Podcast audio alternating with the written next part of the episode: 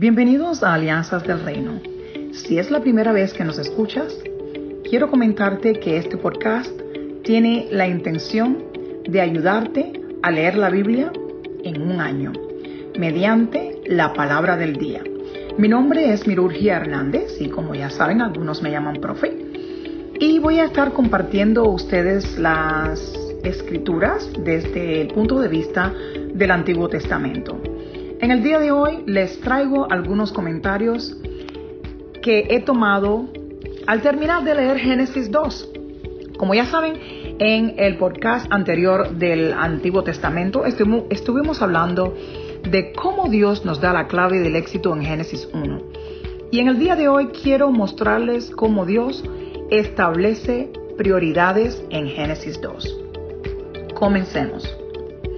En Génesis 2 Dios nos da algunos pasos que debemos seguir para poder tener aquel éxito que estuvimos declarando en, Génesis 1.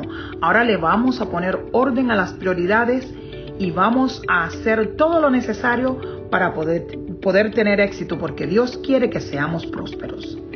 En Génesis 2.8, Dios nos da un lugar donde habitar con protección si eres hijo de Dios y lo honras, declara con tu palabra que Dios te va a dar su protección y sobre todo su presencia.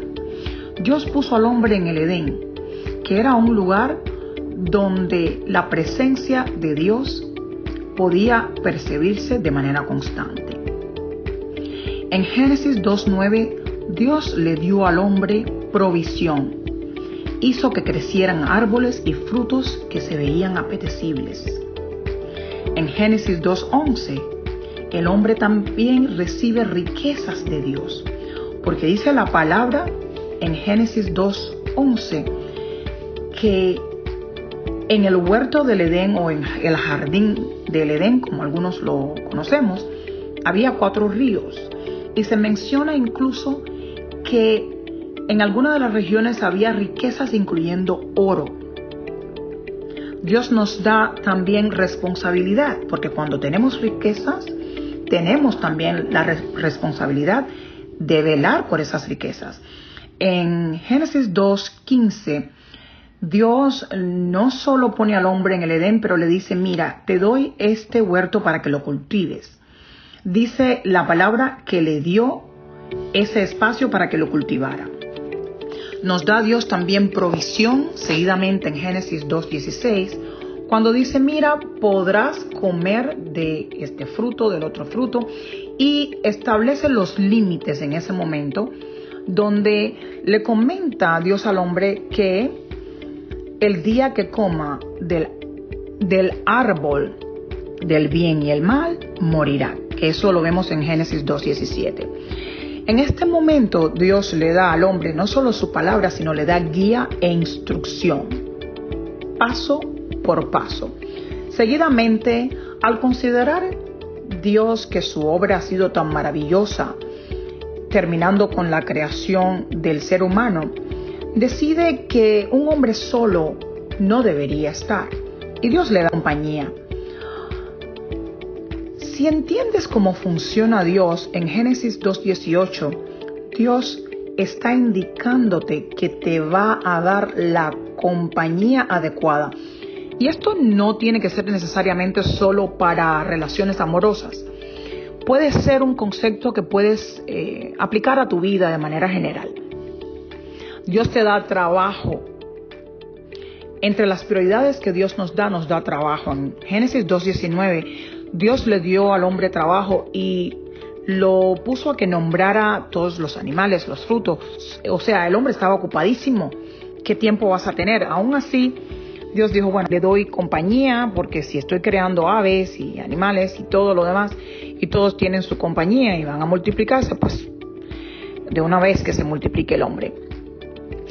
Dios le dio al hombre también la posibilidad de continuar, o sea, el hombre tiene continuidad en dos 20, Génesis 2, 20, donde el hombre continuó poniéndole nombre a todo lo que Dios le traía.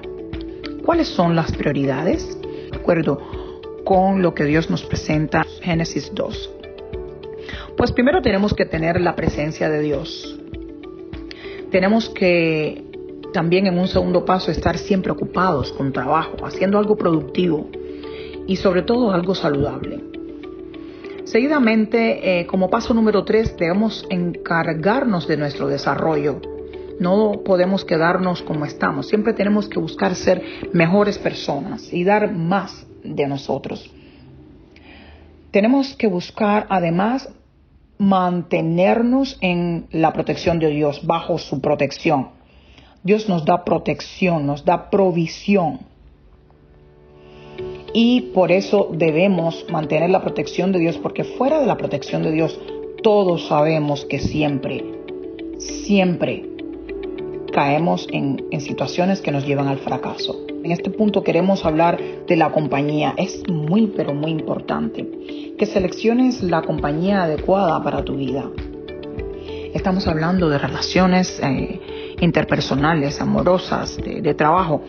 Debes tener mucho cuidado con las personas que tienes a tu alrededor, porque no todo el mundo está diseñado a ir contigo al otro paso que Dios quiere que des.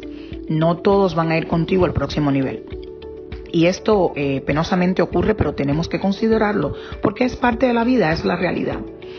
Y la otra prioridad que tenemos que observar es siempre tener continuidad de las buenas obras que hacemos, continuidad de la búsqueda de la presencia de Dios, continuidad de la lectura de la palabra. Esta ha sido la palabra del día desde el Antiguo Testamento, específicamente Génesis 2. Mi nombre es Mirurgi Hernández, como saben algunos me llaman profe, y espero haberles podido ayudar en el día de hoy a establecer algunas prioridades, específicamente porque estamos en el comienzo de un año y cuando comenzamos un año decidimos que vamos a escribir las metas o planificarnos. Busca de la palabra, busca de Dios, busca de tu Dios y sobre todo reconoce que Cristo se sacrificó por nosotros para que todas las escrituras del Antiguo Testamento pudieran verse reflejadas. Vino a cumplir la ley, no abolirla. Busca de la palabra de Dios y siempre mantente bajo la protección de Dios. Bueno, muchas gracias por quedarte hasta el final y compartir la palabra del día con alianzas del reino. En este momento te deseo un día próspero, lleno de bendiciones y sobre todo que cumplas con tu propósito, que Dios guíe tus pasos y que nunca te apartes de su presencia. Dios te bendiga y te haga siempre prosperar.